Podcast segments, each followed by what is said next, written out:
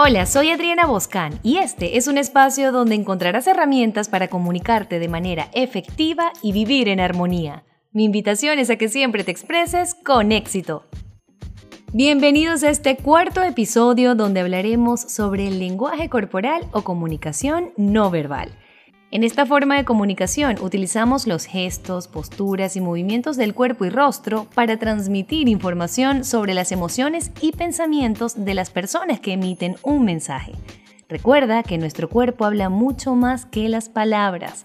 Hoy abarcaremos las posiciones más importantes para transmitir siempre seguridad al momento de hablar con una o con muchas personas. Empezaremos de los pies a la cabeza. Si estás de pie, los pies deben estar ligeramente separados, preferiblemente en paralelo con tus hombros. Pueden estar uno al frente del otro, lo importante aquí es que puedas garantizar un balance en tu cuerpo, que se vea en equilibrio. Esto quiere decir que la mitad de tu cuerpo esté alineada con la otra mitad. Este equilibrio transmite seguridad. Por el contrario, si al hablar estás de lado o con la cintura quebrada, ese desbalance distrae a tu receptor y hace notar tu inseguridad. Si estás sentado y tienes el pie adelantado, ese pie más avanzado casi siempre apunta hacia donde quieres ir. En un entorno social con varias personas, lo ideal es que tu piel apunte hacia la persona que consideras más importante en el momento o con la que estés conversando. Si quieres que alguien de forma emocional sienta que le estás dando toda su atención, asegúrate siempre de que tus pies estén viendo hacia esa persona. Piernas cruzadas. En una situación social que haya una persona sentada con brazos y piernas cruzados probablemente signifique que no está interesado en la conversación. Si está sentada o sentado con las piernas enroscadas y las manos dentro de las piernas, habitualmente significa timidez. Cuando estés sentado o sentada, tus manos deben ir siempre encima de la mesa y tu cuerpo debe estar derecho, tus hombros atrás. Socialmente hablando, podemos cruzar las piernas, siempre que nuestro pie apunte a la persona que está hablando. Recuerda sentarte hasta el fondo de la silla, no en la punta, y con tu espalda siempre derecha. Ahora hablemos de los brazos y los gestos con las manos. Al hablar, nuestras manos apoyan el mensaje, no deben quedar colgadas o inertes. Siempre que hablemos, ellas deben ir al compás de nuestras palabras. La posición de nuestras manos debe estar a la altura de la cintura. Siempre deben verse. Las palmas de las manos debemos mostrarlas abiertas. Esto expresa sinceridad y honestidad, mientras que cerrarlas en puño demuestra todo lo contrario. Las manos en los bolsillos denota cierto desinterés, indiferencia o timidez en la conversación o situación. Va a depender del contexto. Si estás hablando, usa tus manos, no las escondas. Entrelazar los dedos de ambas manos transmite una actitud reprimida o ansiosa o negativa. Si al hablar te da por entrelazar los dedos, agarra un lápiz o algo que impida hacer ese acto. Así no te delatas. Una de las posiciones que expresa confianza y seguridad es colocar la punta de los dedos o yemas de los dedos unidas. Ahora quiero hablar sobre cruzar los brazos. Este gesto muestra desacuerdo, rechazo o que ese es tu punto de vista y por ahora no lo cambiarás.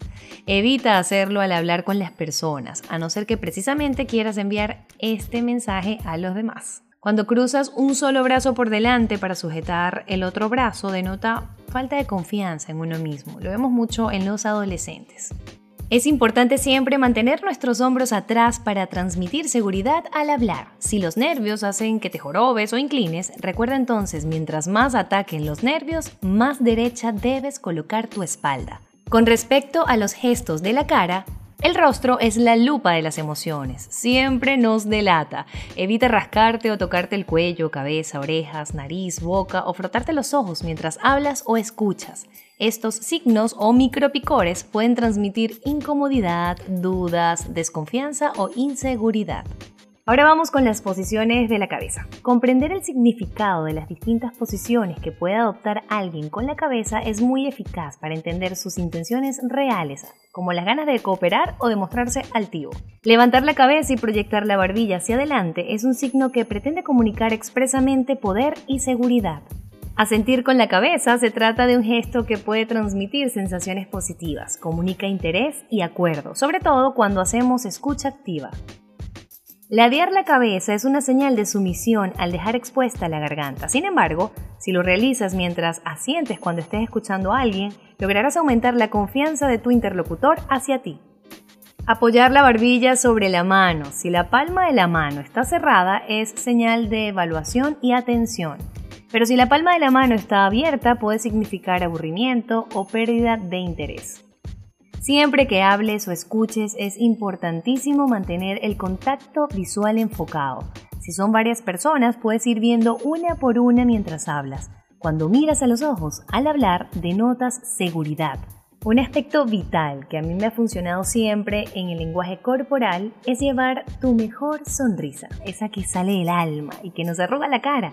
Esa sonrisa te abrirá puertas y enderezará todos tus caminos, así que tenla siempre presente porque una persona que sonríe transmite seguridad y carisma al hablar. Recuerda que debes interpretar todas estas señales corporales dentro de un contexto global y con ciertas limitaciones. No saques conclusiones de un único gesto. Alguien podría meterse las manos en los bolsillos o cruzarse de brazos porque sencillamente tiene frío, o porque es un movimiento que ha mecanizado y le ha quitado parte de su significado real. Espero que tengas presente los gestos positivos que he compartido para mejorar la seguridad de tu lenguaje corporal al momento de comunicarte. Y hasta aquí llega expresándome hacia el éxito por hoy. Te invito a poner en práctica todo lo que puedas desde ya. Ese será tu camino a la excelencia. Si te gustó, espero tu comentario, compártelo con esa persona especial y suscríbete. Nos escuchamos en un próximo episodio. Soy Adriana Boscán y recuerda siempre sonreír y ser feliz. Bye bye.